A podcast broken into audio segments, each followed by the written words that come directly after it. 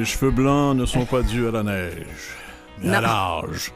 Mais c'est bon, c'est bon quand même. On aime la vie.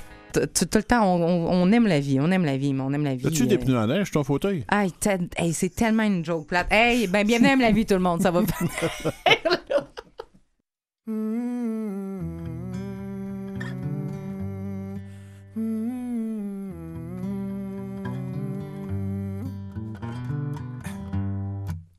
Dans la plaie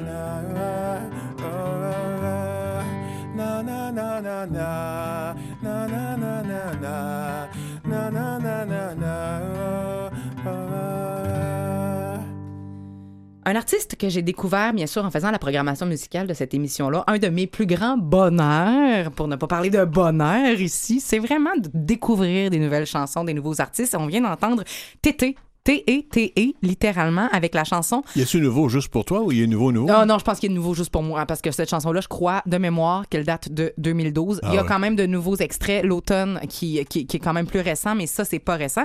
Mais je me suis dit, l'envie et le dédain, c'est probablement pas la voie royale vers euh, le bonheur. Ben, Peut-être que tu aurais des meilleures choses à, non, nous, à nous conseiller. C'est une belle présentation quand on parle euh, d'envie. Parce qu'on peut s'envier soi-même. Tu sais, il faut toujours. Oui. Oh, oh, ça, je veux t'entendre là-dessus. Oui, S'auto-envier. tu- T'as tellement hâte de m'entendre. Moi, je, moi, je suis tellement enthousiaste sur le propos. Je vous avertis, ceux qui écoutent, c'est vrai. Hein? On ne met pas sans doute. Bon, ce- cela étant dit, pardon, cela étant dit, S'auto-envier. oui.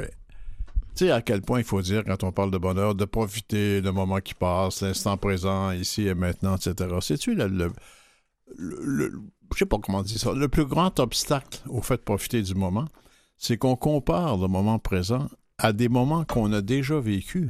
Ben, au souvenir, je veux dire, on, est une machine emmagasinatrice. Ou alors à des moments qu'on voudrait vivre. On, on- on les- on évalue le moment présent en fonction de ce qu'on a déjà vécu et en fonction de ce qu'on voudrait vivre. Donc, entre le souvenir, la mémoire et l'imagination, Ouais. ben, on a... On a... Erreur. Ouais, mais les- Le ici maintenant, c'est juste maintenant.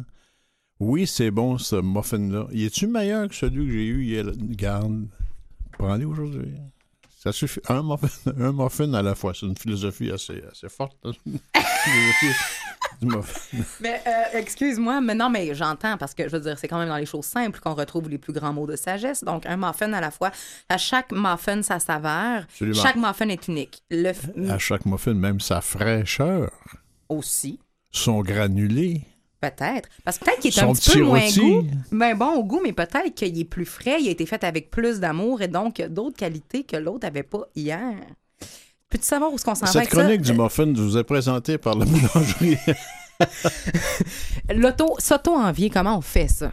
Surtout envier, c'est de toujours regarder dans le passé puis dire, il me semble que c'était mieux. Pas un vieux comme moi, par exemple. C'est- une tentation qui est C'est envier sa nostalgie. C'est comme envier être... sa jeunesse, sa propre Ah, jeunesse. oh. C'était tellement mieux Oh, avant. oui, mais tu on le sent, tu sais, attends d'avoir mon âge vénérable, tu vas voir que tu vas.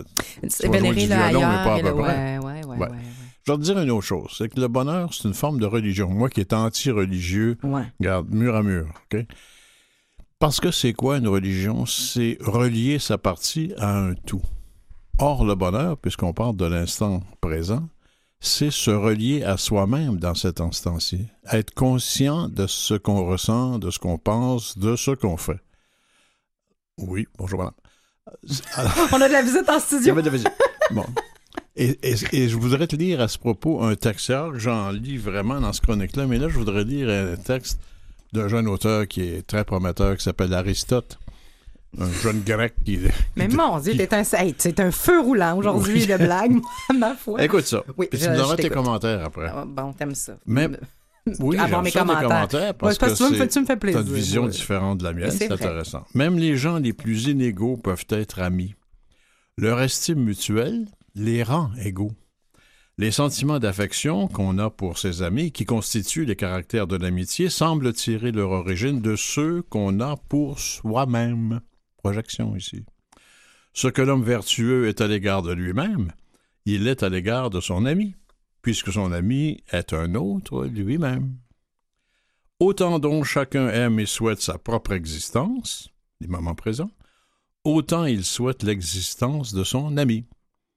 Mais nous avons dit que si l'on aime l'être, c'est parce qu'on sent que l'être qui est en nous est bon. Donc, il faut s'estimer soi-même au départ. Et ce sentiment-là est en soi plein de douceur. On parlait comme ça en, Grèce à l'époque.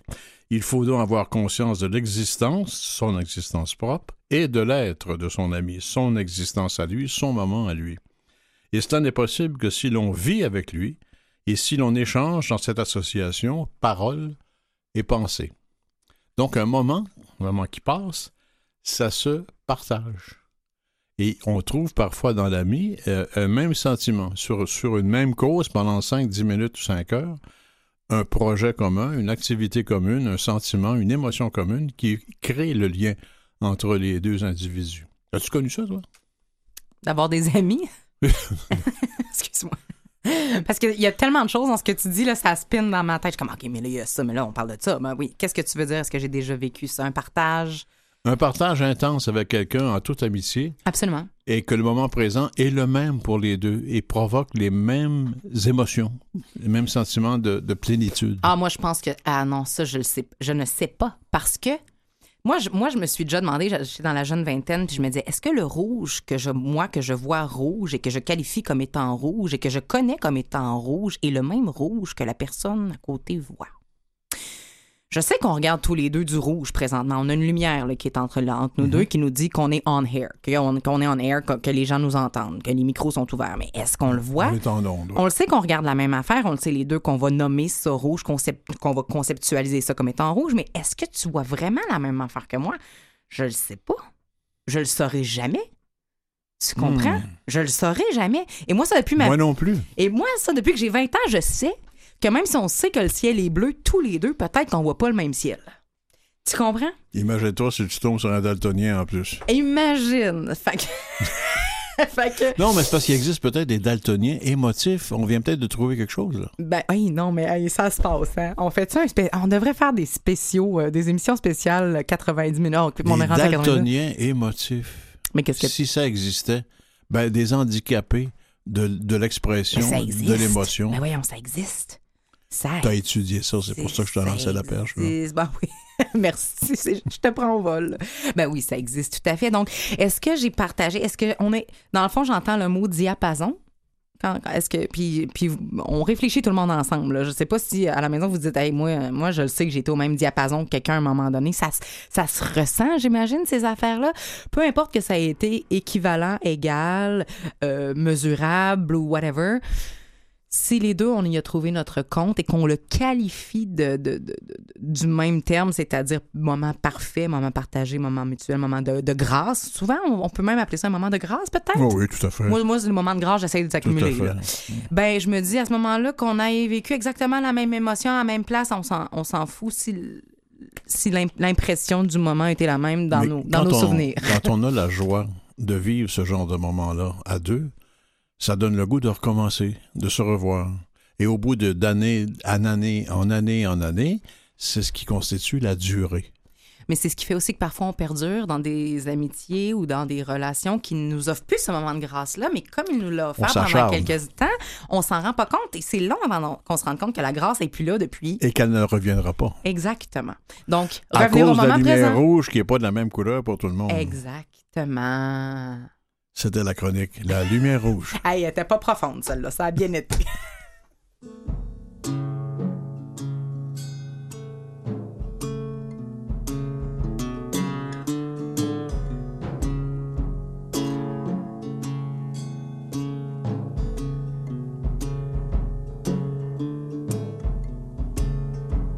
J'ai pris la poudre d'escampette.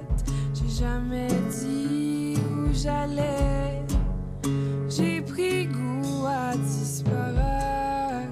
Je sais même pas où je m'en vais. Ça peut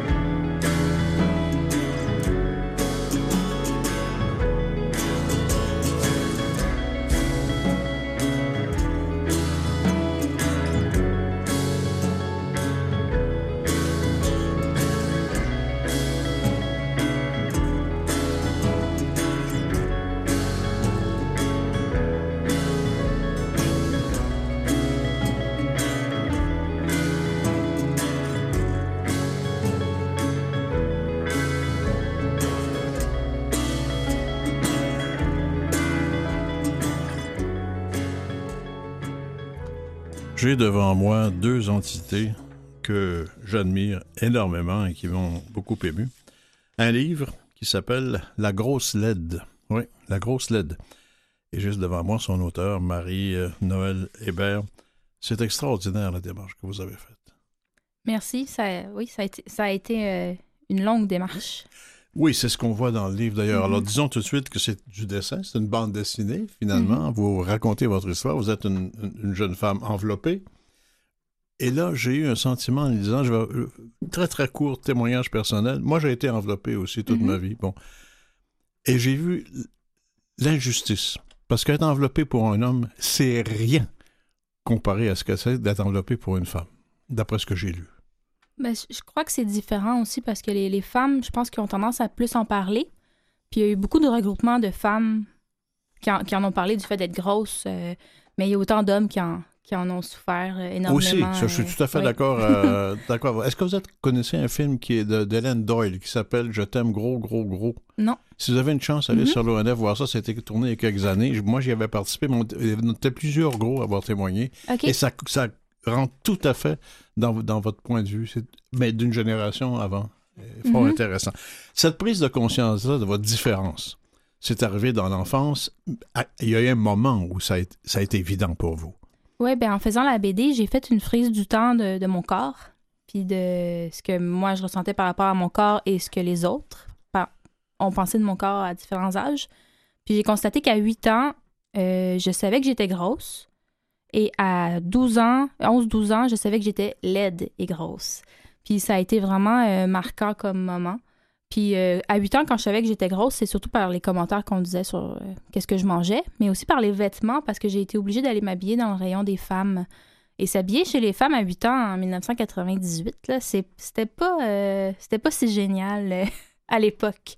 Je Dans la BD, je dis que je m'habille comme une vieille ma tante. Puis, c'était ça mon- ma perception à l'époque. Mais quand on a 8 ans, 10 ans, on n'est pas équipé émotivement pour faire face à une telle différence et l'accepter. Non, et nos parents non plus. Je pense que, tu sais, un parent avec son enfant, euh, c'est pour ça qu'il y a eu beaucoup de maladresse euh, dans, ma vie. C'est que tu sais pas euh, vraiment comment réagir. Tu sais, c'est.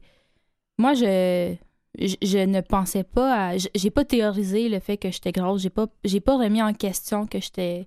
Que j'étais que j'étais grosse. Les gens le disaient, ben, je l'étais, puis je voulais pas l'être. C'était T'es comme- éponge, t'absorbes. oui, exactement. Puis tu veux pas être cet état-là. Tu sais, moi, je passais ma vie à rêver à être mince. Tout, tu sais, je me couchais puis je faisais une liste des choses que je voulais changer sur mon corps, en ordre de priorité. Si on... Et le, le rejet que vous connaissez des petites amies, des amis à ce moment-là, euh, enfin, à 8, 9, 10 ans, c'est un, un rejet de forme parce que pour eux, il y a, il y a- il y a un format qui est, celui, c'est celui d'occupation double ou rien, là.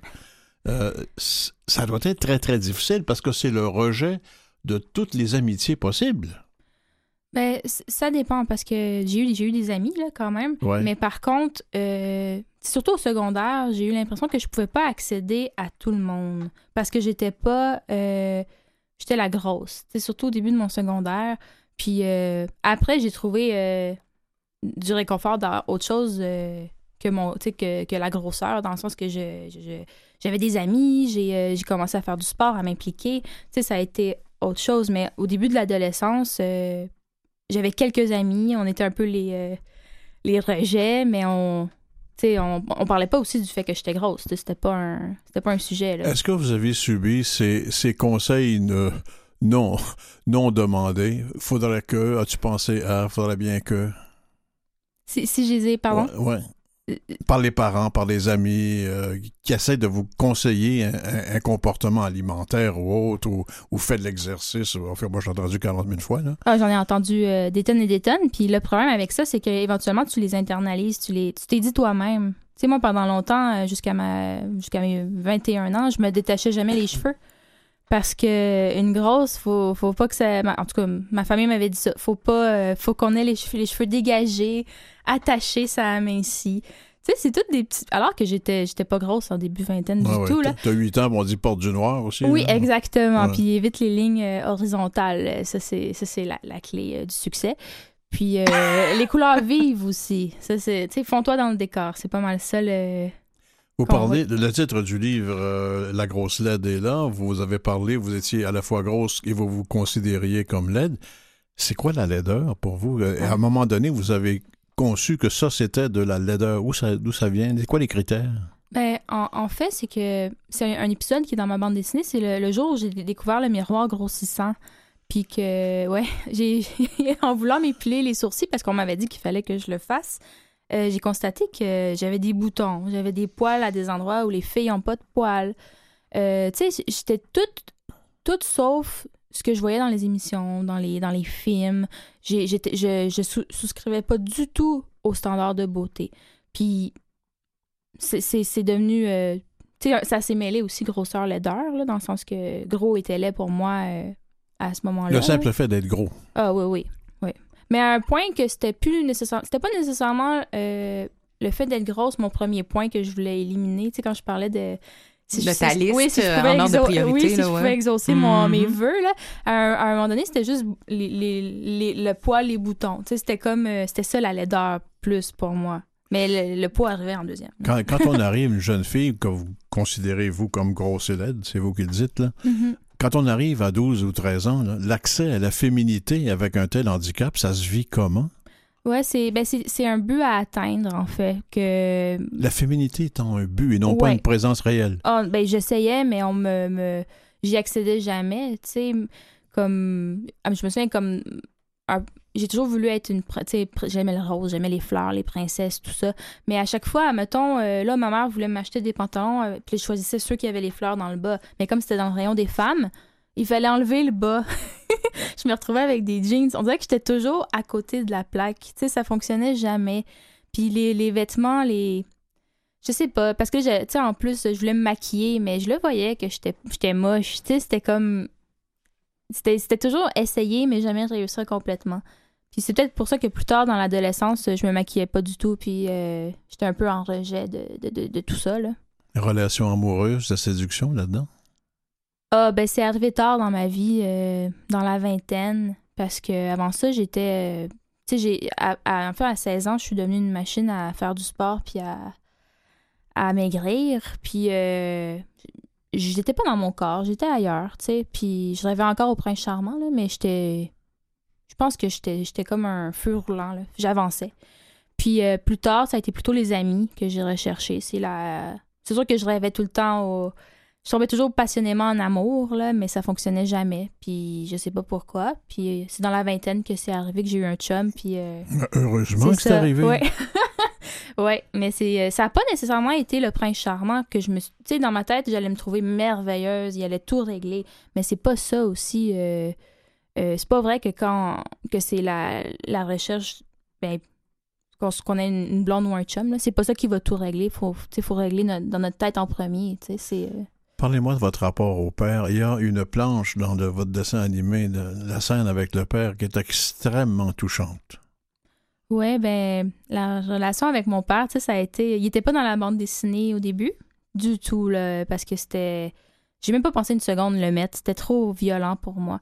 Puis éventuellement, dans le processus avec mon éditeur, euh, on a constaté qu'il manquait quelque chose. Puis c'était probablement ça, tu sais, de se faire traiter de grosse par son père, ça, ça marque. Et, euh, et là, je les ai insérés, les scènes. Mon père a dit Ok, j'accepte d'être le méchant de ta bande dessinée.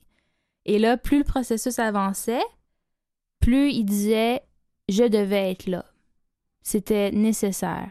Puis tu sais, mon père, c'est un homme qui lui-même euh, a été victime de grossophobie. C'est un homme gros. Euh, quand j'étais petite, il se baignait avec un chandail. C'est un, exemple. Puis ça m'a pris du temps à voir que lui-même a été victime de beaucoup de choses, puis qu'il devait, sais, peu s'aimer à l'adolescence, puis quelquefois adulte aussi. Puis lui, c'est comme ça qu'il a exprimé avec moi. Euh, Je sais pas, tu sais, je, je peux pas dire qu'est-ce qui s'est passé dans sa tête. Mais, Mais c'est euh, une bonne hypothèse. Oui. mais aujourd'hui, on a une relation. euh, tu sais, les gens lui disent ces temps-ci, t'as l'air heureux depuis que ma BD est sortie. Parce que je pense. Ouais. Parlez-moi un peu, en parlant de BD, parlez-moi un peu de votre style de dessin qui est, qui est très fumato. Hein. C'est, très en dégradé. Mhm. C'est du fusain? Qu'est-ce que c'est? Euh, je, je, je dessine avec des, des crayons graphites. OK. Euh, depuis que je suis petite, là, c'est vraiment euh, mon médium préféré. Puis je me base sur des photos de mauvaise qualité, en fait. Parce que je suis un peu perfectionniste. puis si j'ai une photo trop belle, je vais la. Je vais jusqu'au bout, là. Elle va être pareille, puis elle va être trop, trop parfaite. Je préfère quand c'est un peu, un peu flou, un peu ambigu, puis ça crée du mouvement, de l'émotion. Mais dans, dans vos dessins, vous êtes implacable pour vous-même. Ouais, ben je voulais vraiment exprimer ce que je ressentais pour moi. euh, Mais c'est Ouais. un degré d'authenticité qui peut Mhm. arriver même à faire mal, là. Oui, mais en plus, pour faire les, les, les photos, euh, il a fallu. ben, les- pour faire les dessins, il a fallu que je, fasse le- que je fasse les photos. Tu sais, j'ai des centaines et des centaines de- d'images références. Puis là, mettons, je faisais une scène où est-ce que j'étais fâchée, triste, euh, bouleversée, ben, il fallait que je l'incarnais. Alors là, c'est là que j'écoutais de la musique euh, qui me rendait un peu triste pour me remettre. ben, comme Safia Nolin. Euh, Qu'on a entendu avant, avant oui, que en ça, studio, euh, faisait partie oui. de, de cette liste-là. que- T'as une playlist qui s'appelle La Grosse LED. Oui, oui, oui, oui. Puis même à- quand j'ai commencé le projet, il y avait un ami à mon père qui avait dit C'est quoi ça, la grosse LED Je- tu sais, Puis j'avais dit Tu vas voir. Parce qu'il avait vu ma playlist. euh, euh, puis et maintenant, c'est publié, vous avez réfléchi, vous l'avez vécu. Ça va comment? Parce que vous êtes toujours bien enveloppé, mais vous n'êtes pas là de pantoute, excusez-moi le pardon. mais- Ouais, mais c'est euh, c'est un cheminement parce que j'ai pris, pris du poids en faisant la BD. Puis c'est c'est c'est pas vrai qu'on devient. euh, sais, comme ça. C'est pas magique. C'est pas magique, c'est ça. Alors, euh, je suis en cheminement, moi, en- moi aussi, tu sais. Puis je- c'est comme je dis dans ma BD, c'est un. Est-ce que tu la reconsultes? Est-ce que tu la Je relis? l'ai relis euh, une fois depuis Uh-huh. que c'est sorti. OK. Ouais. Ouais. Merci, bravo, euh, bravo. merci C'est beaucoup. c'est une œuvre majeure, puis c'est un témoignage pour tous les gens qui ont des problèmes dans Bon Point. Bravo. Et moi, Bravo. en tant que fille, en tant que femme aussi, de- d'à peu près ton âge, je te remercie pour ta vulnérabilité, cette authenticité-là, ce partage-là était nécessaire. Merci infiniment. Merci beaucoup à vous deux.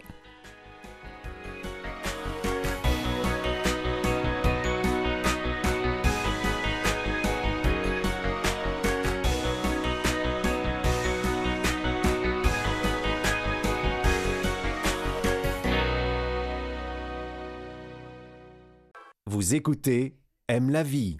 Aime la vie avec Emmanuel Robitaille, Robert Blondin encore pour 60 minutes. Et euh, aujourd'hui, on parle de Carol Dweck. Est-ce que tu connais le docteur Dweck? Mais pas du tout. Pas pantoute. Pas du tout. Pas pantoute. Euh, Carol Dweck, c'est une professeure, une- c'est Carol euh, Dweck, professeure de psychologie à l'Université de Stanford, qui a étudié euh, différents états d'esprit euh, et l'influence de notre état d'esprit sur notre vie, et ce, au long cours. D'ailleurs, son livre Changer d'état d'esprit, une nouvelle psychologie de la réussite en anglais, c'est Mindset, The New Psychology of Success. Elle a enquêté sur le pouvoir de nos croyances conscientes et inconscientes et comment euh, les changer les plus puis des fois c'est la base c'est simple simple simple simple simple comment les changer peut avoir un impact extrêmement profond sur nos vies. Grosso modo cette personne là, Carol, Dr Dweck, a deux états d'esprit principaux que l'humain peut adopter. On va les nommer, hein. tu me diras dans lequel tu penses que tu te situes. Tu as euh, l'état d'esprit fixe et l'état d'esprit euh, en développement.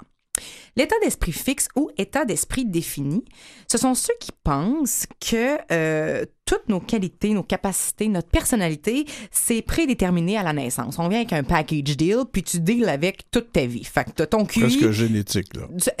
euh, euh, t'es à peu près un, un gène. Oui, c'est ça. T'es un gène euh, qui, s'exprime, finalement. Alors que l'état d'esprit en développement ou l'état d'esprit euh, de croissance correspond davantage à ceux qui sont de l'école, de- de- des idées qui disent qu'on peut développer certaines qualités euh, en les travaillant et qu'on peut améliorer beaucoup de choses à travers notre parcours, nos expériences, nos efforts, nos, nos difficultés également.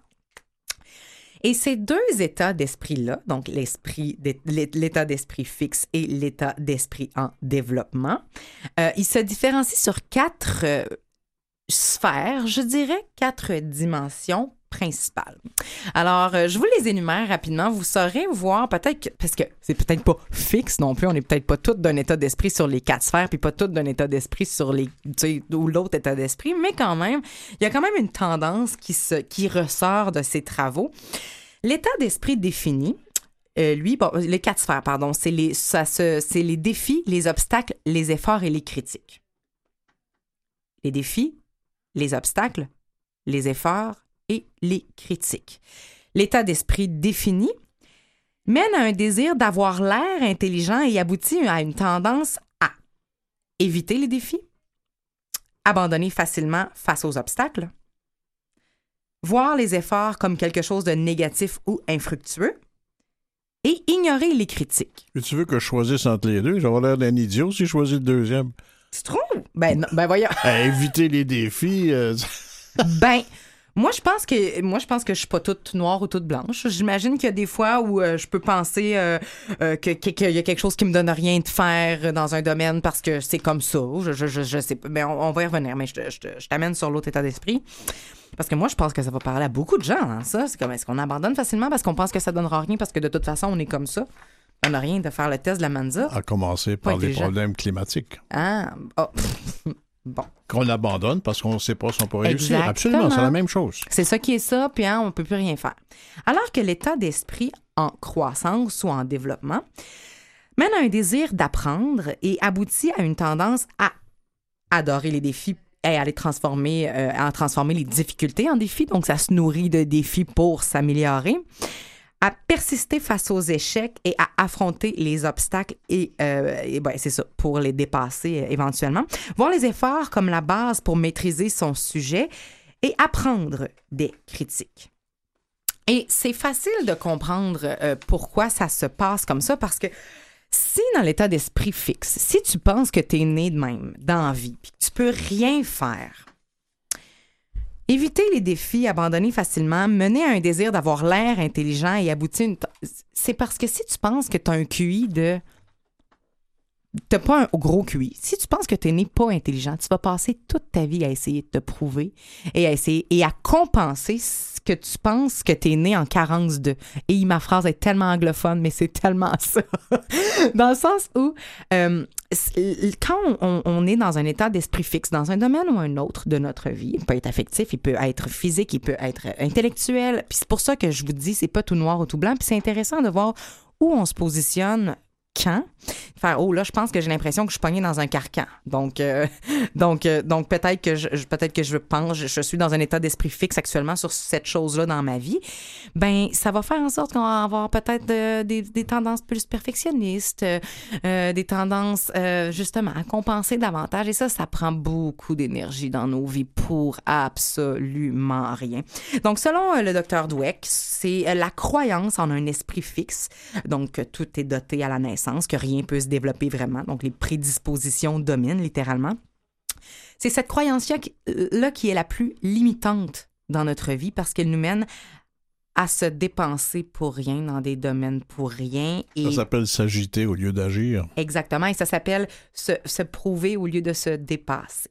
Donc, euh, le livre s'appelle Changer tes état d'esprit, une nouvelle psychologie de la réussite. C'est le docteur Carol Dweck. C'est 20 ans de travaux, euh, énormément de choses à voir euh, par rapport à ça. Ce qui me rappelle ce que je t'ai répété 20 fois, qu'on ne répétera jamais assez, quand on a fait des études sur le bonheur, la, la caractéristique la plus répandue des gens heureux à travers toute l'histoire de l'humanité, c'est la disponibilité au changement.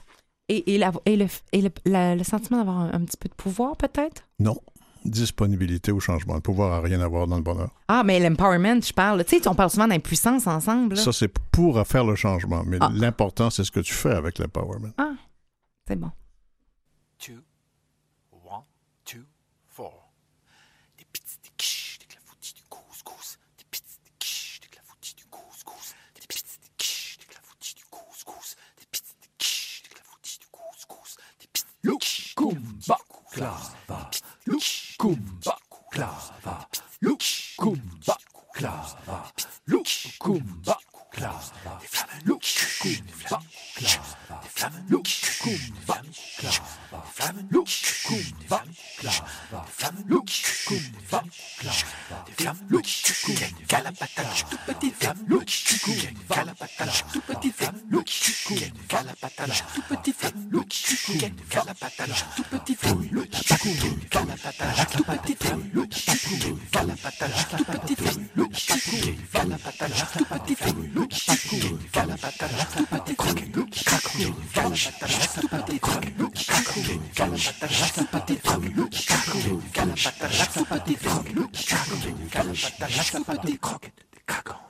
Ships, the cocket, the cackle.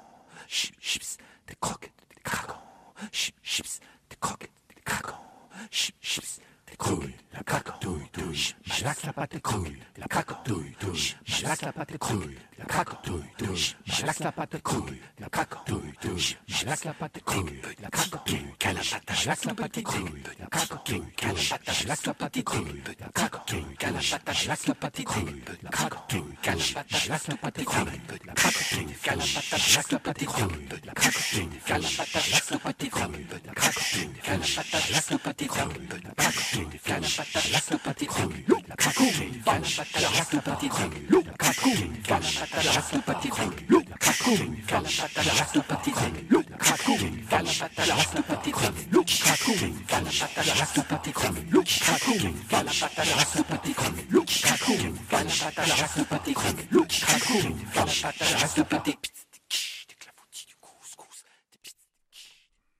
Une chanson vraiment originale, euh, amusante, le fun, qui s'amuse avec le, cous- le couscous et le baklava. Si on l'a pas entendu, phonétiquement parlant, c'était vraiment intéressant. C'est Fabrice Piéton qui nous présentait la main à la pâte. Et il y a des gens qui mettent la si main à vous la pâte. approchez beaucoup de votre appareil radio, vous allez pouvoir sentir la bouffe. Ça- on s'en la sent parce que Louis Garon est là pour nous parler de gens qui mettent la main à la pâte pour une très bonne cause. Salut Louis! Oui, euh, bonjour euh, Robert, bonjour Emmanuel, bonjour à tous. Euh, vous savez, je vous cache rien hein, que pour plusieurs, à manger, c'est l'un des plus grands bonheurs euh, de la vie. Euh, mais qu'arrive-t-il lorsque... J'entends Robert dans sa tête, fait c'est un plaisir, mais c'est pas grave. Mais, mais qu'arrive-t-il lorsque vous êtes dans l'incapacité de cuisiner vos repas et manger sainement? Parce que l'insécurité alimentaire, on se cachera pas, ça guette tout le monde. Alors, par contre, il y a certains qui sont beaucoup plus vulnérables que d'autres. hein. On parle bien sûr des personnes âgées euh, à mobilité réduite ou en perte d'autonomie. Heureusement, il existe des organismes dont la mission première est de s'assurer que ces gens-là puissent manger à leur faim tous les jours. C'est le cas de Centropole Roulant, qui est situé euh, au 111 rue Roy, ici en plein cœur euh, du plateau Mont-Royal. Je m'y suis rendu pour payer une petite visite, histoire d'en savoir un peu plus sur le fonctionnement de cet organisme qui est devenu partie du tissu social de la communauté. Hey, salut Jean-François. Salut Louis, bienvenue au roulant. Ben oui, merci. Écoute, euh, on va commencer par an, la tournée du propriétaire. Ben, je te suis. Ben certainement, bienvenue dans nos bureaux. Donc, euh, en poussant la porte, on t'a vu tout de suite euh, notre espace ouvert, notre salon des bénévoles, notre cuisine, notre salle à dîner plutôt, et notre, notre espace bureau. Oui, l'espace bureau, quand même, c'est assez impressionnant. Il y a beaucoup, c'est ouvert. il y a beaucoup d'organismes ici, on va en parler plus tard, à Centropole, que vous abritez, mais ça aussi, ça doit également faciliter la communication entre les différents services? Ben exactement, en fait, c'est d'être le plus ouvert possible. Euh, on n'a pas de, de secrétariat ici, donc euh, tout le monde euh, doit, peut accueillir les gens de la communauté euh, et peut parler aux gens. Donc, euh, on est vraiment un espace ouvert. Les gens qui poussent la porte vont être accueillis par n'importe qui du, du, du personnel ou des bénévoles également. Il y a beaucoup de couleurs, il y a beaucoup de, quand même de, de choses affichées sur les murs, et tout ça, ça fait quand même assez convivial, hein, parce que c'est un lieu de rassemblement. Je présume ici, les gens viennent ici pour discuter, euh, puis se détendre également en même temps, autre que venir aider euh, les gens de la communauté. Exactement, mais en fait, c'est étant donné qu'on est une communauté, qu'est-ce qu'il y a de mieux dans le, le- le- le mieux dans une communauté, c'est justement les échanges. Donc, euh, on facilite les échanges. Ça peut autant être du monde du, monde du personnel de- que des, des bénévoles, des clients qui vont venir ici pour justement jaser, prendre un café, euh, puis ou puis ensuite de ça, retourner travailler, puis retourner faire un quart de bénévolat. Là, on parle bien sûr du bén- on parle des gens qui viennent échanger, qui viennent parler, qui viennent rencontrer d'autres personnes. Mais Centropole Roulant, c'est d'abord et avant tout un service qui offre des dîners, des repas. Pourquoi pas aller dans la cuisine? Ouais, on va aller dans la cuisine. Suis-moi. Ah, ben là, il y a de l'action, là. Ça parle beaucoup. Oui, en fait, euh, c'est ça. Là, on est dans l'après-midi, donc on va emballer les repas pour euh, que ce- pour qu'ils puissent partir à la livraison. Euh, donc, on a des- on a un quart de bénévolat de l'après-midi qui va justement portionner et emballer les repas qui vont être livrés. Chaque repas est différent. Chaque repas va être identifié. Un client qui achète un, un repas de, de Centropole roulant va avoir son nom, ses restrictions sur son repas et ça va être ce repas-là qui va lui être livré. C'est un repas comme personnalisé pour cette personne-là. Si la personne a des allergies ou quoi que ce soit, des intolérances, euh, c'est signalé et ça, c'est pris en compte. Exactement. Donc, on a un système qui est en place pour justement euh, prendre les commandes, s'assurer que le, le client, la, la personne cliente va recevoir le repas euh, qui, qui, qui, qui respecte ses, res- ses restrictions alimentaires. Et euh, si on a des personnes qui font du diabète ou quoi que ce soit, on, on considère et on, on en tient compte et on ajuste les repas en, en ce sens. Au niveau des portions, je regarde ça rapidement quand même, c'est des bonnes portions. Alors, les gens, quand vous arrivez, vous n'êtes pas chiche hein, au niveau des portions. hein? Ben non, ben non, c'est justement, c'est la nourriture. La nourriture est vraiment un prétexte, mais on veut, on, on, garde, on tient en compte euh, les besoins alimentaires euh, des personnes euh, clientes, que ce soit euh, des personnes, tantôt tu l'as mentionné, que ce soit des personnes euh, à mobilité réduite, des personnes aînées, euh, ou des personnes qui, qui se remettent d'un- d'une opération. Donc, euh, des fois, il y, a des- il y a des gens qui vont utiliser nos services pour quelques mois, mais donc, tant- euh, nous, ce qu'on demande, c'est d'avoir une référence du CLSC. Donc, on a des gens, euh, notre clientèle est très variée. OK. Et puis, les gens qui sont ici, là, euh, les qui- gens qui viennent cuisiner, c'est tous des bénévoles. Hein? Euh, oui, en fait, on a une gestionnaire de cuisine qui est celle qui fait le plus de bruit en général. Ouais. Euh, donc, elle, lead, elle lead la cuisine, mais sinon, euh, le, reste, le reste des bénévoles, euh, des, des gens qui travaillent dans la cuisine, ça va être des bénévoles. Donc, on a euh, trois personnes, trois, trois gestionnaires de la cuisine qui vont travailler à justement faire la gestion, euh, s'assurer que le menu est respecté, respecter également les restrictions alimentaires. Puis ensuite de ça, les bénévoles vont venir aider, que ce soit pour cuisiner, que pour, pour portionner ou emballer. Là aussi, ce qui est quand on s'intéresse un peu à Centropole roulant, on se rend compte que vous êtes, oui, dans, vous cuisiner des repas, mais également les aliments que vous mettez dans vos repas, pour la plupart, c'est des aliments dont vous avez vous-même fait la culture. Exactement. En fait, euh, les, repas, euh, euh, on fait beaucoup d'agriculture, autant de l'agriculture urbaine que périurbaine. On a une ferme à Senneville, dans l'ouest de l'île de Montréal, qui on cultive sur trois acres en culture biologique. On produit près de 16 000 kg de légumes et de, fruits et légumes à chaque année. La majorité de ces légumes-là est vendue en panier biologique. Par contre, euh, le restant, euh, on, on utilise à peu près le quart euh, dans, dans notre cuisine ici. Euh, et le toit ben, produit environ 600 kilos euh, de, de légumes qui sont également utilisés dans nos différents programmes. Alors, euh, votre nom? Manon Ravary. Manon, euh, dites-moi, ça fait combien d'années que vous êtes bénévole ici à la, au Centre Paul Roulant? Euh, ça fait déjà trois ans. Oui. Trois ans. Et qu'est-ce qui vous a amené ici à, à Centre Paul Roulant? Est-ce que vous êtes euh, une cuisinière de métier? Vous, aimez, vous êtes passionné par la cuisine ou... euh? Ben, au départ, oui, j'aime beaucoup la cuisine. Et puis, euh, comme j'étais une jeune retraitée, mais je voulais remettre un peu au communautaire. Alors, j'ai décidé de donner euh, une demi-journée par semaine de mon temps. Et est-ce que votre métier avait un, un rapport avec la cuisine ou pas du tout? Non, pas du tout. J'étais analyste en système, en informatique. On est loin de la cuisine, mais la cuisine a toujours été une passion pour vous. C'est ça. Et qu'est-ce que ça vous apporte de venir ici faire une demi-journée de bénévolat par semaine? Mais c'est la rencontre avec les gens. Il y a des gens de partout qui viennent ici, des étudiants, des jeunes, des plus vieux, de tous les milieux. Alors, c'est intéressant. Et est-ce que vous connaissiez des gens qui étaient au Centre Paul Roulant avant ou euh, comment avez-vous pris connaissance euh, de l'organisme? Euh, non, euh, je suis passée dans le quartier, mais je, je connaissais personne. OK. Alors, vous êtes venu ici euh, sur une base volontaire, euh, ne sachant pas trop trop qu'est-ce qui vous attendait. Ben, je, il y a une petite formation là, qui est donne au départ, puis comme ça me plaisait, j'ai décidé de poursuivre. OK. Bon, ben écoutez, est-ce qu'on va pouvoir compter sur vous encore longtemps ici à Centre Paul Roulant? Ça, je sais que vous comp- vous compromettez un peu avec ça, mais il y a beaucoup, beaucoup de vos collègues là, qui attendent avec beaucoup d'impatience votre réponse. Oui, c'est toujours avec un plaisir que je reviens au Centre Paul. Ben, merci beaucoup, Manon.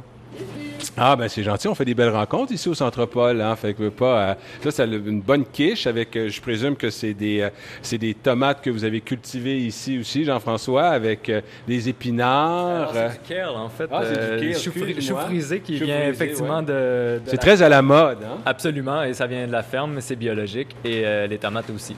ça fait partie de la vie. Les gens sont contents d'avoir accès à notre service. Donc, il faut, pas- faut pas se sentir mal d'utiliser les services de Centre Paul Roulant, parce que justement, c'est on, fait de l'inclusion sociale euh, et nos clients, nos, personnes clientes ont accès euh, non seulement à un menu qui est ultra nutritif, euh, préparé, frais et préparé quotidiennement, mais également la visite d'un bénévole qui va venir porter le repas et qui va pouvoir chan- échanger, parler.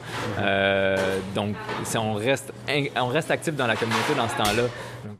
Oui, on reste actif dans la communauté. Ça veut dire que, bon, on se sent partie prenante parce qu'il y a des gens autour qui prennent soin de nous et qui nous incluent également. Et, et ça se fait sans intermédiaire. Ça se fait sans intermédiaire directement avec les nombreux bénévoles. La popote roulante en petits chiffres, c'est plus d'une centaine euh, de repas sains nutritifs euh, servis à chaque jour et livrés à des personnes de la communauté en perte d'autonomie. C'est cinq jours par semaine, 52 semaines par année. Si vous voulez euh, vous inscrire parce que vous nécessitez, alors euh, allez sur euh, le site internet de, l'organisme, c'est centrepolroulant.org. Également, si vous voulez devenir bénévole, hein, donner un peu de votre temps comme Manon. dans le reportage, également, c'est la même adresse. Et si vous voulez vous y rendre, eh bien, Centre Paul Roulant, c'est au 111 rue Roi-Est.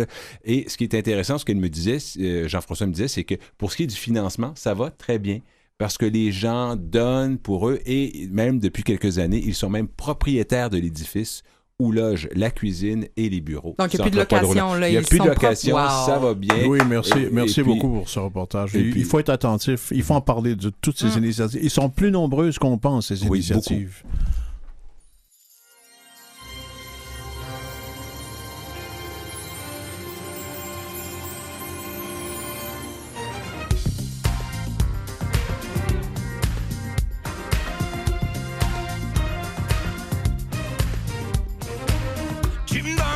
D'espoir, un peu de temps. Je te donne tout ce que je peux, tu prends tout ce que tu veux. Qu'est-ce qui m'arrive? Qu'est-ce qui te prend? Est-ce l'air de la ville qui nous dérange? Emmène-moi, je t'en prie,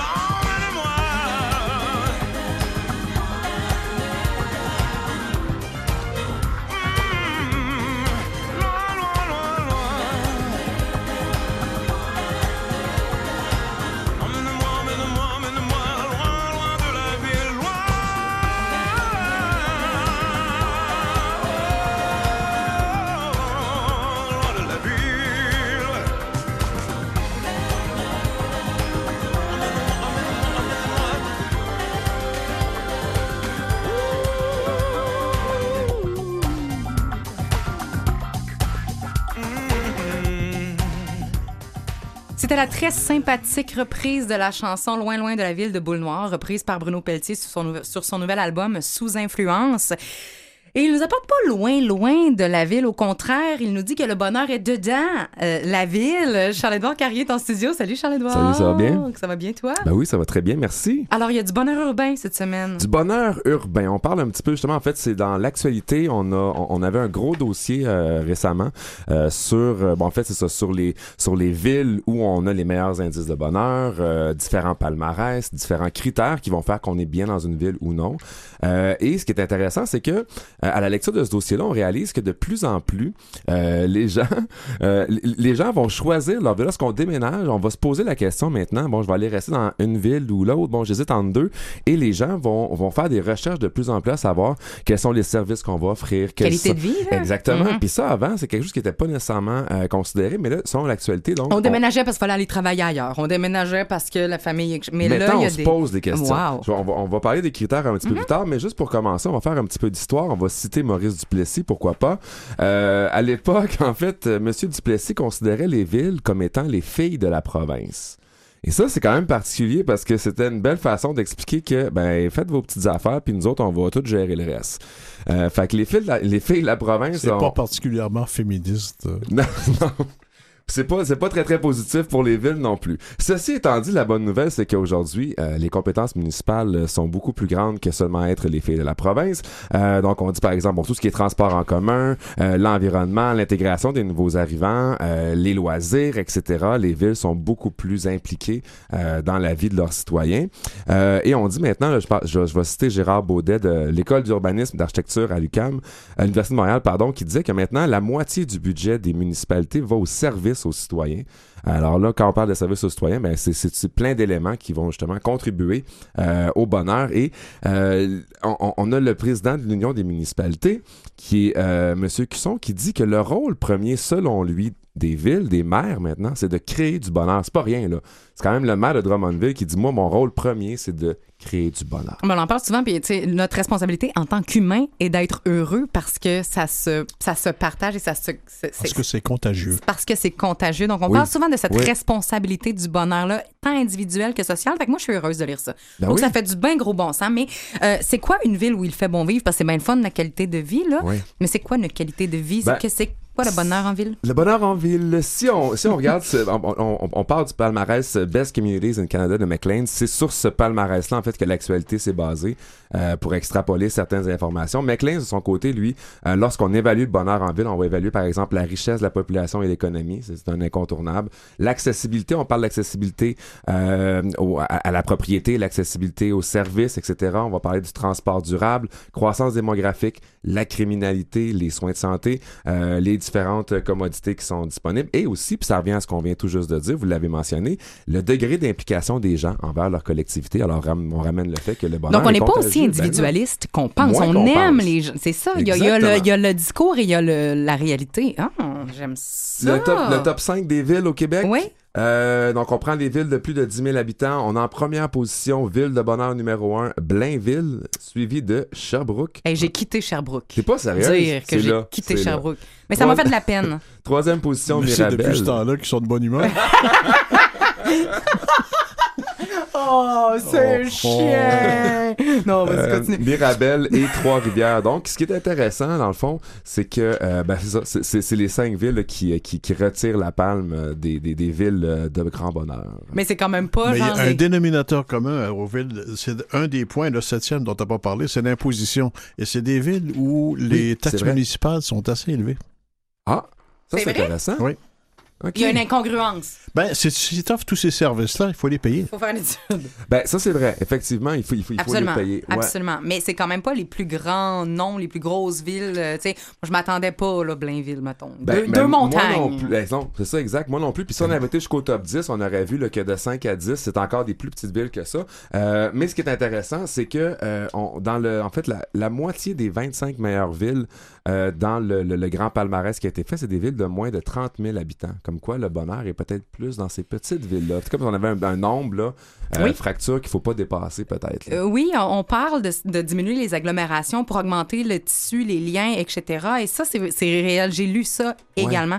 Euh, en une minute, Ben oui. genre, j'ai-tu une minute? On, on a une minute, ish. Oui, Jean-Sébastien, il est vite, pas vite, sûr. vite, à l'international, on va où? Parce que maintenant, je voudrais m'en aller peut-être voyager. Cologne en Allemagne, Salzbourg en Autriche, Bergen en Norvège, Florence en Italie et dans le La meilleure de la gang, c'est Bergen, je te le dis tout de suite. Ah, C'est vrai? Bon, ben Ah, voilà. Ben là, la Norvège, moi, je suis vendue d'avance. Euh, on t'a pas interrompu.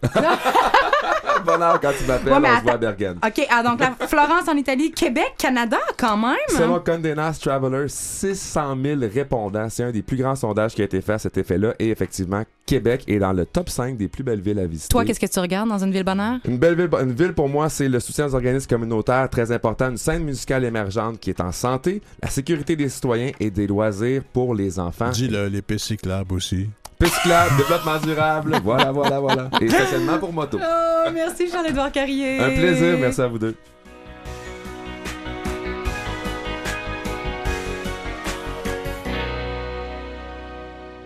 Vous écoutez Aime la vie. Aime la vie, Robert Blondin, Emmanuel Robitaille, encore pour 30 minutes. Et on a Sophie Ginou qui est venue nous visiter encore. Euh, toi, t'étais pas là, fait que t'as tout manqué. Euh, ah oui, manqué, tu manques toutes ces visites. Sophie, euh, on, on fait pas de cachette. Sophie vient euh, les soirs de semaine me rencontrer pour Aime la vie et vous partager des plaisirs souvent épicuriens, puis encore sou- plus souvent encore gastro recettes et histoires humaines. On va l'entendre dans quelques instants.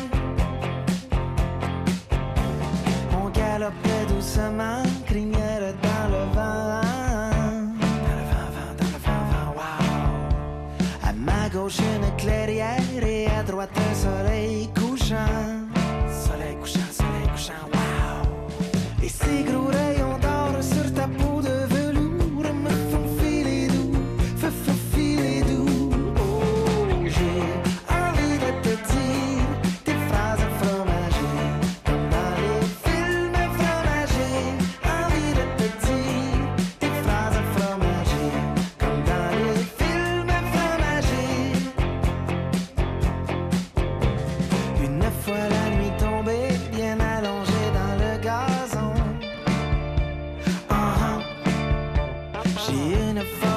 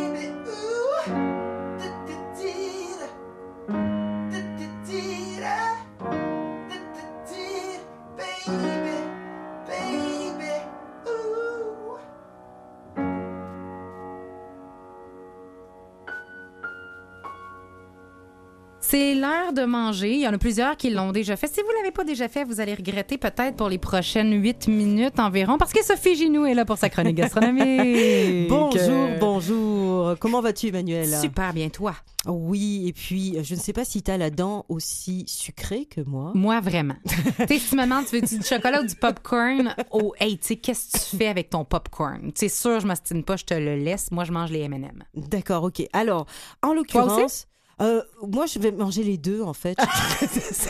Mais attends, mais le sucré salé est la plus haute forme Oui, pour oui. moi de, de, de snack, euh, en tout cas de qualité. Là. Ouais. Absolument. Et là, je vais te parler en fait euh, d'un euh, des plus grands pâtissiers, chef pâtissier du Québec. Euh, il se nomme Patrice Demers. Patrice Demers, euh, il est très connu, euh, évidemment, à Montréal, au Québec, mais aussi au-delà. C'est quelqu'un même qui, a, qui fait une collaboration là en ce moment même avec la maison La Durée. Tu sais, les macarons La Durée en France. En France. Ah oui, voilà, c'est très prestigieux. Et quand un chef pâtissier est associé à La Durée, c'est qu'il il, il fait quelque chose Il a, de fait bon. sa- il a fait son Il fait quelque chose de, chemin, bon. Donc voilà, effectivement. Et euh, je l'associe en fait euh, non pas seulement à ce qu'il fait euh, au niveau des pâtisseries qu'on peut retrouver euh, chez Patrice Pâtissier, hein, sa, pâtisserie montréalaise, mais aussi à un bouquin, un bouquin donc paru au mois de, euh, en fait au tout début, à la toute fin du mois d'octobre dernier, qui se nomme Patrice Demers, Parcours sucré. Euh, Et dans la un- vie, Moi, j'ai le livre dans les mains. Oui. C'est un énorme livre avec des illustrations absolument de qualité, des pages Ah, glacées. c'est magnifique. On va revenir évidemment sur le contenu euh, tantôt, mais il faut vous dire que dans la vie, il y a des livres. Dans la vie, il y a des livres de cuisine, mais dans la vie, il y a aussi des livres événements. C'en est un. C'en est un, pourquoi? Parce que euh, au-delà euh, d'un livre de cuisine traditionnel, on retrouve à l'intérieur de cet ouvrage-là le parcours de 20 ans de carrière d'un des plus grands chefs pâtissiers du Québec et selon moi d'Amérique du Nord. Et tous ceux qui cuisinent, en tout cas, moi, je- OK, je vais parler pour une fille qui sait rien pantoute dans la vie, dans la cuisine, mais moi, les discours que j'ai entendus, c'est tu peux être bon en cuisine, tu Mhm. peux te nommer cuisinier si tu en as Mhm. envie, plus ou moins euh, érudit, whatever, mais la pâte, tout cuisinier n'est pas bon en pâtisserie. Absolument. C'est comme un domaine vraiment à part de la cuisine où là, il faut vraiment que tu te- t'expertises euh, et que tu Absolument. travailles fort. Tu vas travailler fort pour devenir pâtissier euh, et euh, ce n'est pas vrai non plus que tout bon chef pâtissier est un bon cuisinier. Non, mais il y a Euh, beaucoup de gens qui font très bien de la cuisine, mais qui font, mais moi, je touche pas à tout ce qui est de la pâte. Là, Oui, et puis de toute évidence, beaucoup de chefs l'ont de plus en plus compris, puisque soit ils ont un chef pâtissier à l'intérieur de leur restaurant, euh, soit eh bien euh, ils limitent la carte euh, des pâtisseries au minimum, ce qu'on peut Ils font comprendre peut-être avec aussi. des sous-traitants ou Oui, des quelqu'un oui, qui est plus absolument. qualifié, finalement. Oui, oui, oui. Maintenant, on l'a Mhm, compris, mhm. c'est un véritable euh, domaine d'expertise. Et s'il y en est un qui a cette expertise-là, c'est Patrice Patrice. Demers. Mhm. Il s'est illustré, Patrice Demers, peut-être en as-tu entendu parler par certains restaurants euh, dans lesquels il a évolué, comme les 400 coups. euh, il, a, il, a, il a travaillé avec des grands chefs comme Stelios Peron, Bellone et euh, Marc-André Jeté, euh, dont on parle beaucoup euh, dans les médias souvent. Et lui, là, il a travaillé avec eux en restaurant et après, véritablement, il a lancé sa propre pâtisserie. Il s'est lancé dans, dans l'action. Et il a, c'est aussi quelqu'un d'impliqué. Tu vois, il a fait ses études à Laval, hein, à l'école donc de, de- hôtelière de Laval, et on va retrouver à l'intérieur donc de cet ouvrage-là les portraits de plusieurs personnes qui ont jalonné ce parcours professionnel et pas seulement des recettes. Hein, parce que des livres de recettes, il en sort tous les jours. Celui-ci, là, c'est vraiment, C'est vraiment une histoire. c'est vraiment une histoire.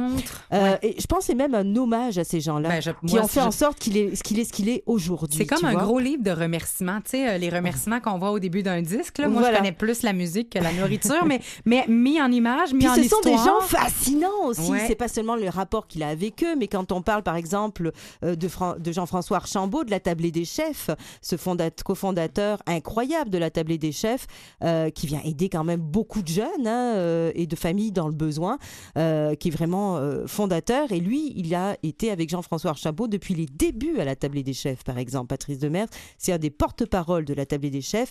On parle aussi de grands comme Anissé Desrochers, quand on parle de miel aujourd'hui, de produits organiques, de produits de locaux, de terroirs. On pense au, à l'apiculteur Anissé Desrochers. Donc, on peut comprendre que c'est un talentueux, mais c'est aussi quelqu'un qui est humble, assez humble pour Très, remettre les très à tous ceux qui ont, qui ont fait qui il est aujourd'hui. Oui, c'est ça, parce qu'on va parler de son professeur, oui. de son professeur de l'université, de, de l'école hôtelière de Laval, aussi bien que d'un boulanger comme euh, James Maguire, Mhm. qui n'est pas n'importe qui. En passant, c'est une pointure dans ce domaine.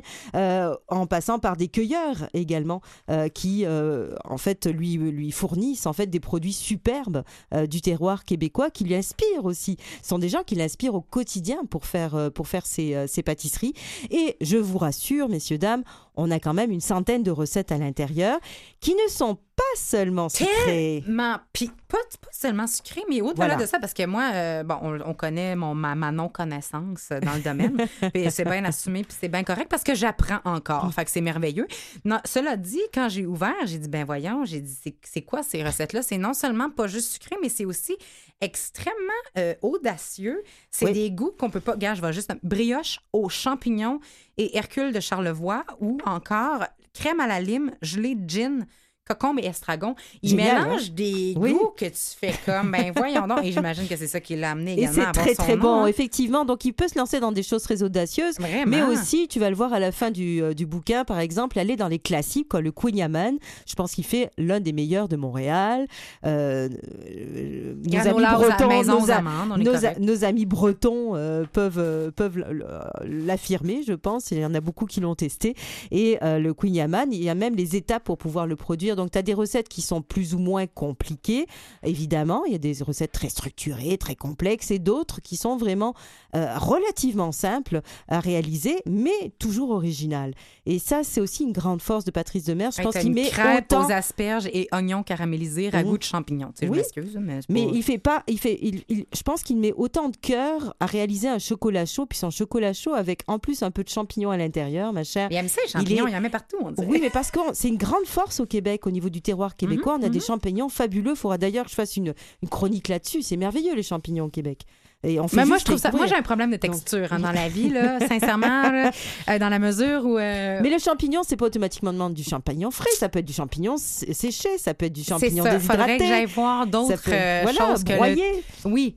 Oui, c'est ça. Il faut que ce soit très, très petit. Il faut pas que ce soit trop mou en bouche. Mais bon, mais j'ai hâte de t'entendre Il y parce que en tu vas a- peut-être m'amener Il y en a qui sont pas du tout, qui sont pas du tout mous. J'ai hâte de t'entendre. Il va falloir que tu en fasses une parce qu'il faut que j'ouvre mes horizons là-dessus. Vas-y. Voilà, alors donc c'est vraiment un livre, euh, Ah vraiment ouais, événement euh, magnifique euh, à vous procurer, qui sera, servira pas seulement dans votre cuisine, qui va aussi vous servir à connaître un peu plus c'est quoi les artisans d'ici, c'est quoi aussi ce qui fait, la- ce qui tisse la relation C'est un livre entre un vraiment. entre un pâtissier passionné et d'autres gens passionnés euh, du Québec. Hein. et je pense que c'est euh, c'est important pour comprendre aussi ce que ça revêt ce métier-là d'artisan au Québec. Quand même, et là, on, on sait qu'il est rendu en France, il est rendu partout, et on peut euh, se procurer euh, ce livre-là C'est partout. aux éditions là. La Presse, donc dans toutes les bonnes librairies, et, et, et au Salon du Livre de Montréal qui s'en vient. C'est sûr qu'il va y avoir des séances de signature sur place. Également. Et on n'oublie pas sa, sa, sa, sa boutique. sa Ah, Patrice Pâtissier, si vous y avez pas été déjà, Moi, absolument. Non, non, non, vous allez succomber, c'est sûr, sûr, sûr.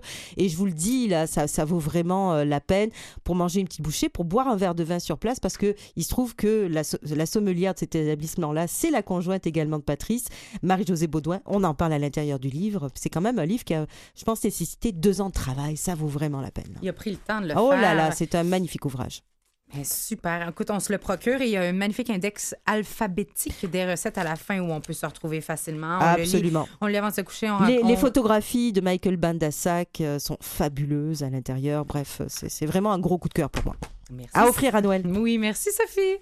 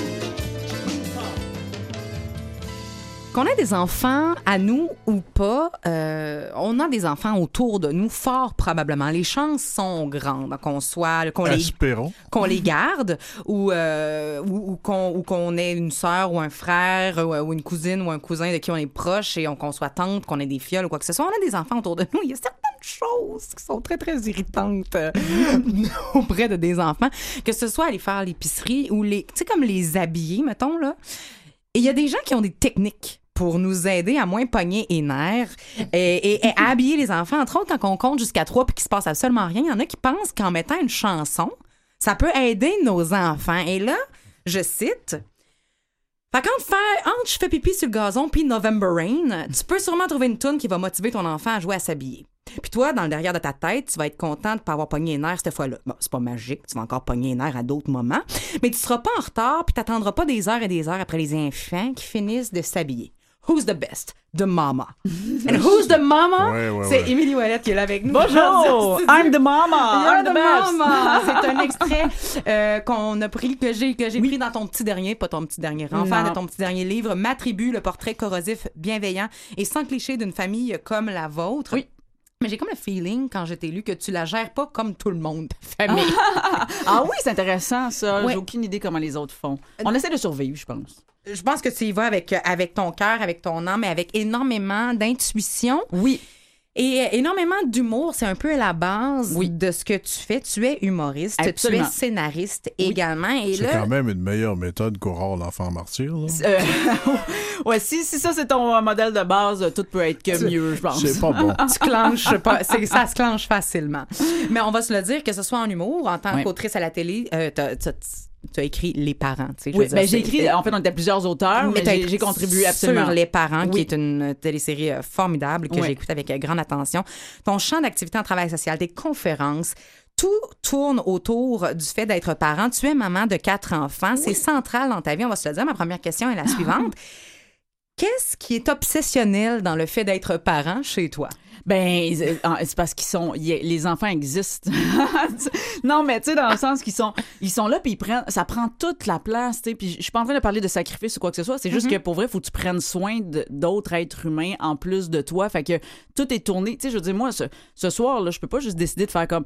Hey, j'ai envie d'aller prendre une bière, puis j'ai pas de de garde. Hey, c'est pas grave, les enfants vont s'auto-gérer. Ils vont partir tout seuls de l'école, vont partir tout seuls de la garderie, puis ils vont. Tu sais, non. Fait qu'il y a. il y a- c'est pas ça. on- je peux très bien décider d'aller prendre une bière, mais il va falloir que je fasse une coupe de téléphone, euh, m'assurer qu'il y a quelqu'un qui s'occupe des enfants. Fait que c'est sûr que ça devient obsessionnel dans le sens que c'est c'est central, puis ça fait partie de ta vie. Puis en même temps, c'est pour ça que je voulais des enfants aussi, parce que je voulais que ma vie ressemble Mais, à ça. mais on va en parler de vouloir des Ouais. enfants. Parce que tout ce livre-là répond, j'ai l'impression, puis tu me diras ce que Ouais. t'en, t'en penses, parce que tu dois parler à d'autres mamans, tu dois parler Oui. à d'autres gens qui ont des bébés.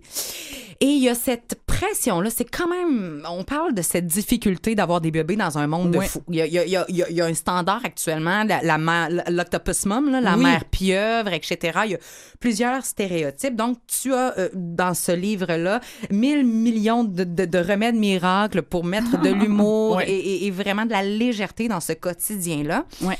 Tu dis, toi, tu dis que tu as toujours voulu des enfants. Est-ce que tu penses que les gens savent pourquoi ils veulent des enfants? Est-ce Oh que tu penses non, que ça fait partie de cette idée que ça peut devenir lourd? Parce qu'on en parle de ça à Oui, l'émission oui. des fois. Oui, puis je pense que puis je pense qu'on a un construit social aussi. Là. Tu sais, Mhm. dans le sens que tu- je veux dire, on est élevé principalement les filles aussi en, en étant pas mal sûr qu'on va être une mère, tout ça. Fait que est-ce que je l'ai réfléchi puis analysé? Non, je pense que ce désir-là venait parce que pas, j'ai été construit- intrinsèque. Ben, c'est intrinsèque, mais j'ai été construit socialement aussi pour ça. Mhm. Si j'avais été élevée dans une autre tribu en quelque part que les femmes n'ont pas jamais d'enfants, peut-être que j'aurais pas ce désir-là. Je demeure convaincue qu'il y a des femmes qui ne veulent pas d'enfants puis qu'il y a absolument rien d'anormal là-dedans. Ça, je trouve. Moi, si j'étais dans cette position-là, ça me taperait pas mal ses nerfs. Je pense que qu'on s'attende de moi puis qu'on me dise tout le temps. Puis quand est-ce quand vas avoir des enfants. Tu sais, parce c'est une question qui vient souvent là, à une femme. Quand est-ce avoir des enfants? Puis plus qu'elle vieillit, plus que tu sais, fait que ça, non, moi, je, je crois vraiment à la liberté du choix, mais en étant consciente qu'on vit dans une société qui encourage les femmes à avoir des enfants. Mais moi, j'ai, donc, peu importe d'où ça vient, mais pour moi, c'est clair. Puis moi, je suis enfant unique. Fait que, tu sais, j'ai quatre enfants. Fait que, c'est- on n'a pas besoin d'avoir un bac en psychologie pour voir que j'avais envie de, de m'entourer d'une famille nombreuse. De créer ces liens-là que tu peut-être pas pu partager au quotidien à la maison. Ben oui, moi, je demandais à Noël un frère ou une sœur, tu sais, ce qui, qui, qui, qui est jamais arrivé. Fait que je savais que j'avais envie de la tribu. Justement, mon livre s'appelle Ma tribu parce que j'avais envie de la vivre, cette tribu-là, puis de la créer.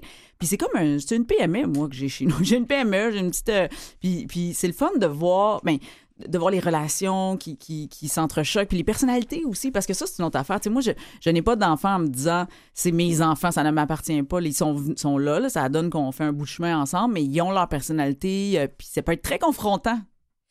Ça paraît parce que quand tu les présentes au début, tu dis bon, il y a moi, je suis drôle, intense, débrouillarde, je suis cofondatrice de Oui. la tribu.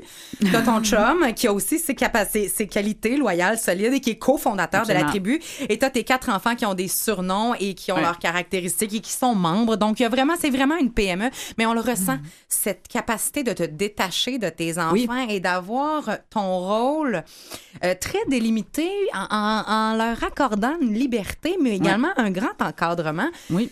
Euh, euh, J'aimerais que tu nous parles de comment tu fais l'épicerie parce que ça, j'ai arrêté. Moi, je suis très interactive, j'ai applaudi. Ah bon, mon Ouais, ouais, Dieu, j'ai applaudi. Je à- bravo, puis je vais le dire, je vais le compter à ma sœur, hein, parce que ma sœur a deux enfants. Ah je oui. vais lui dire, fais ça, c'est Tu parles drôle. des espions? Ouais. Ouais, c'est ça. Non, mais c'est parce que quand il faut que tu fasses l'épicerie puis tu as quatre enfants, tu peux, tu- tu- le burn-out est jamais Ouais. loin. Tu comprends? Fait que, fait que tu te dis, puis ça, ça revient chaque semaine. Ah, maintenant, on est, on- ça va être pas le fun. Fait que. Si tu les laisses dans le char, tu vas te faire Ben, juger. Fait que, tu ça, clairement, tu peux pas faire bon. ça. Fait que, fait que faut que les amener. Ouais. Ça, puis là, je me dis comment on peut faire pour que ça soit le fun pour eux puis pour moi? Fait que moi, j'ai ma liste d'épicerie, je le sais. Fait que, c'est ça. Je compte la, la fois où j'ai eu le flash, j'ai fait, OK, on est rentré dans l'épicerie. Bon, ma plus jeune est dans le panier d'épicerie, fait qu'elle, c'est contrôlé. Ça sortira pas de là, elle va me suivre. Mais les trois autres peuvent partir n'importe où. Fait que j'ai spoté une madame, pauvre madame. Puis là, j'ai dit, euh, j'ai dit à mes enfants, je suis j'ai dit, hey, je dis, elle, je dis, la semaine passée, j'ai dit, je pense qu'elle a failli me voler mon portefeuille. J'ai dit, faut la checker. Il faut pas qu'elle nous voit. J'ai dit, peu importe ce qui arrive, faut pas qu'elle nous voit. J'ai dit, ça, c'est vo- moi, là, j'ai la liste d'épicerie. Comment pouvez-vous m'aider, gang? Fait que mes enfants se sont mis en mission. Fait qu'ils étaient comme au devant de moi, puis ils m'empêchaient de rentrer dans une, euh, dans une allée, tu sais, si, Si elle était si là. elle était là, puis ça. Fait que, tu sais, ils m'ont, tu sais, dans ce temps-là, j'ai eu la paix. Moi, je Ça, pense c'est extraordinaire. C'est- hey, Eh oui. Quand je te dis, j'ai déposé le livre, j'ai fait bravo. bravo. Vraiment. Oui, oui. Puis, mais- C'est fantastique. Et ça demande de l'énergie, tout ça, je le dis, parce que les gens Mais en fait, c'est- comme... moi, non, ça demande de l'imagination oui, et de la aussi. créativité. Qu'est-ce qu'on fait quand on en a ça, ça pas? montre aussi l'importance du jeu dans quoi que Complètement. ce soit. Complètement. Puis ça, je le dis dans mes conférences, parce que je donne aussi une conférence qui s'appelle De la discipline à l'humour. Et, et dans ma conférence, c'est- c'est parce que les enfants, là, euh, de, manière, de manière innée, pardon, ils, ils- ils sont dans le jeu.